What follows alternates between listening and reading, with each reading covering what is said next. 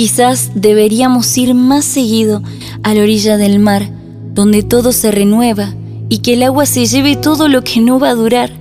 Así soltaríamos más rápido las antiguas páginas.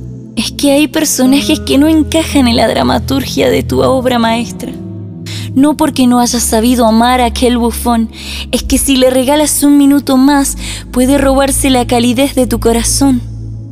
Algunos seres se disfrazan de príncipes para cautivarte y solo son impostores con un alma vacía vestidos de traje. Lo que comienza como un simulacro de amor es un puerto seguro a un final sin contestación. Así le va a quienes ponen sus cimientos basados en frágiles impulsos humanos.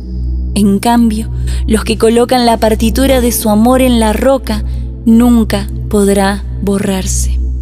Deja que Jesús sea quien escriba tu destino.